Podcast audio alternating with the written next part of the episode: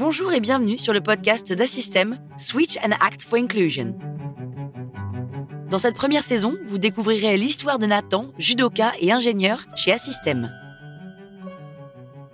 Quand on est enfant, je pense qu'on a tous le rêve de devenir un, champion dans son sport. Donc je rêvais quand j'étais enfant de devenir un champion de judo. Et puis au fur et à mesure qu'on grandit et que notre niveau est bon mais pas suffisamment excellent pour faire euh, du haut niveau, on revient à la réalité et on se dit que le judo c'est une passion et d'en faire sa vie ça sera compliqué. Je m'appelle Nathan Petit, j'ai 25 ans, je suis en équipe de France paralympique de judo et également euh, ingénieur projet chez Assystem. Enfant, j'étais plutôt bon, euh, plutôt bon élève à l'école. J'étais euh, très dynamique, peut-être pas hyperactif, mais très dynamique. Et j'ai commencé le judo à l'âge de 6 ans. Pas par hasard, parce que j'avais un papa professeur de judo et une maman ceinture noire aussi. Et en fait, ce qui m'a fait donc rester au judo, c'est deux choses. La première chose, c'est euh, l'esprit de combativité qu'il y a au judo. J'ai dit que j'étais un enfant dynamique. J'étais un enfant aussi qui aimait bien euh, voilà, faire la compétition et gagner. Et au judo, euh, même à l'entraînement, on retrouve cet esprit de gagne.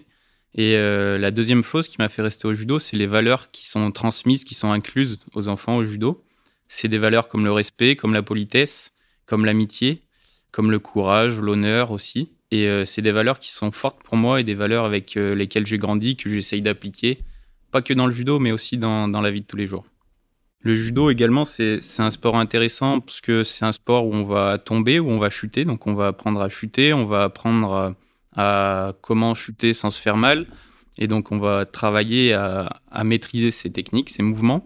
Et donc c'est euh, en chutant et en faisant des techniques qui sont assez complexes dans l'espace et aussi qu'il faut intervenir euh, un partenaire, on n'est pas tout seul.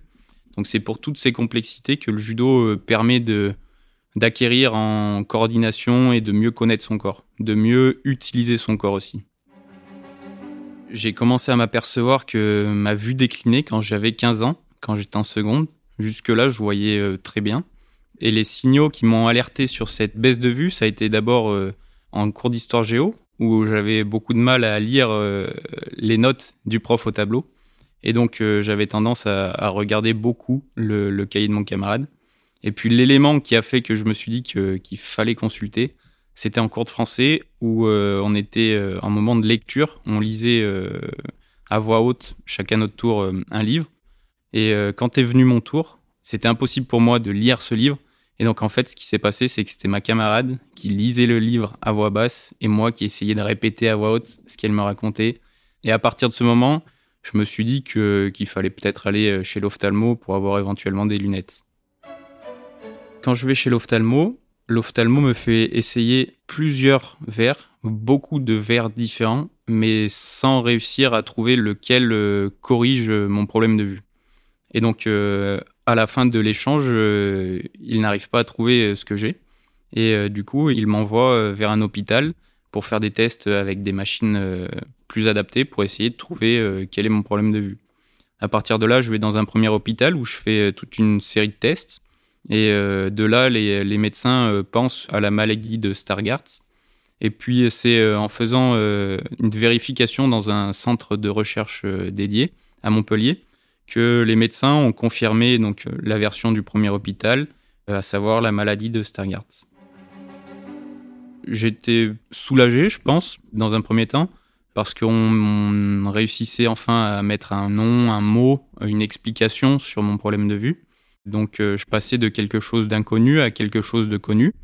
Et puis ensuite, la deuxième réaction, quand j'ai appris que c'était une maladie pour laquelle il n'y avait pas de traitement, j'ai plutôt bien pris la nouvelle je me suis dit que, ok, pas de problème, il n'y a pas de traitement, il y aura peut-être un traitement dans 10, dans 15, dans 20 ans, et qu'en attendant, il allait falloir s'adapter. Comment euh, se traduit en fait euh, ce problème de vue? C'est euh, une tâche au centre de ma vision, et ce qui se passe au centre de la vision, c'est tout ce qui est la vision du détail. Donc ça va être des difficultés à la lecture, des difficultés à reconnaître les personnes, et concrètement, c'est quand on entre dans une salle et qu'on voit une trentaine de personnes, on arrive à reconnaître personne.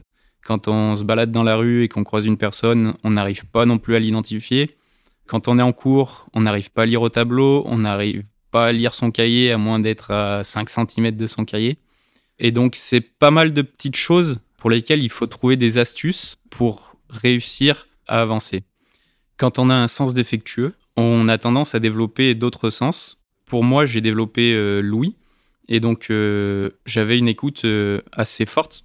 Et comment ça se traduit dans, dans la vie C'est en cours, par exemple, on va avoir une écoute forte du professeur pour pouvoir prendre le maximum de notes. Ce qui fait que seulement en écoutant le professeur et sans avoir la vision de ce qu'il écrivait au tableau, j'arrivais à avoir des notes assez complètes. De la même manière, quand on arrive dans une pièce, on va se focaliser sur l'écoute, sur ce que disent les gens pour arriver à reconnaître les voix et euh, comme ça reconnaître les personnes. C'est euh, toutes des astuces qui vont nous permettre de, avec un sens, essayer de substituer le sens qu'on a perdu. Alors malgré ce problème de vue, je continue mon, sport, le judo. La chance que j'ai avec le judo, c'est que c'est un sport qui ne nécessite pas forcément euh, l'usage de la vue contrairement à des sports de balle où, j'aurais dû arrêter. Donc euh, la rupture en fait entre avant ce problème de vue et après ce problème de vue, il n'y en a pas vraiment eu. Les seules difficultés qu'il y a euh, au judo avec un problème de vue, c'est au niveau de la garde. Et donc euh, malgré ce problème de vue, j'ai continué les compétitions de judo malgré la difficulté de saisir la garde.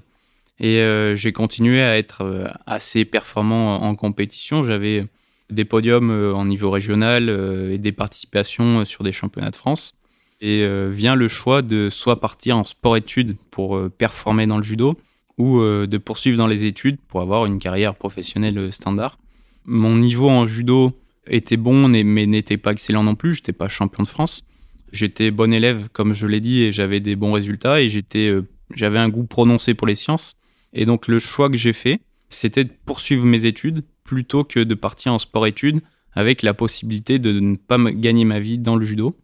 Ce choix fait, je me dirige donc euh, vers une, classe préparatoire pour ensuite intégrer une école d'ingénieur.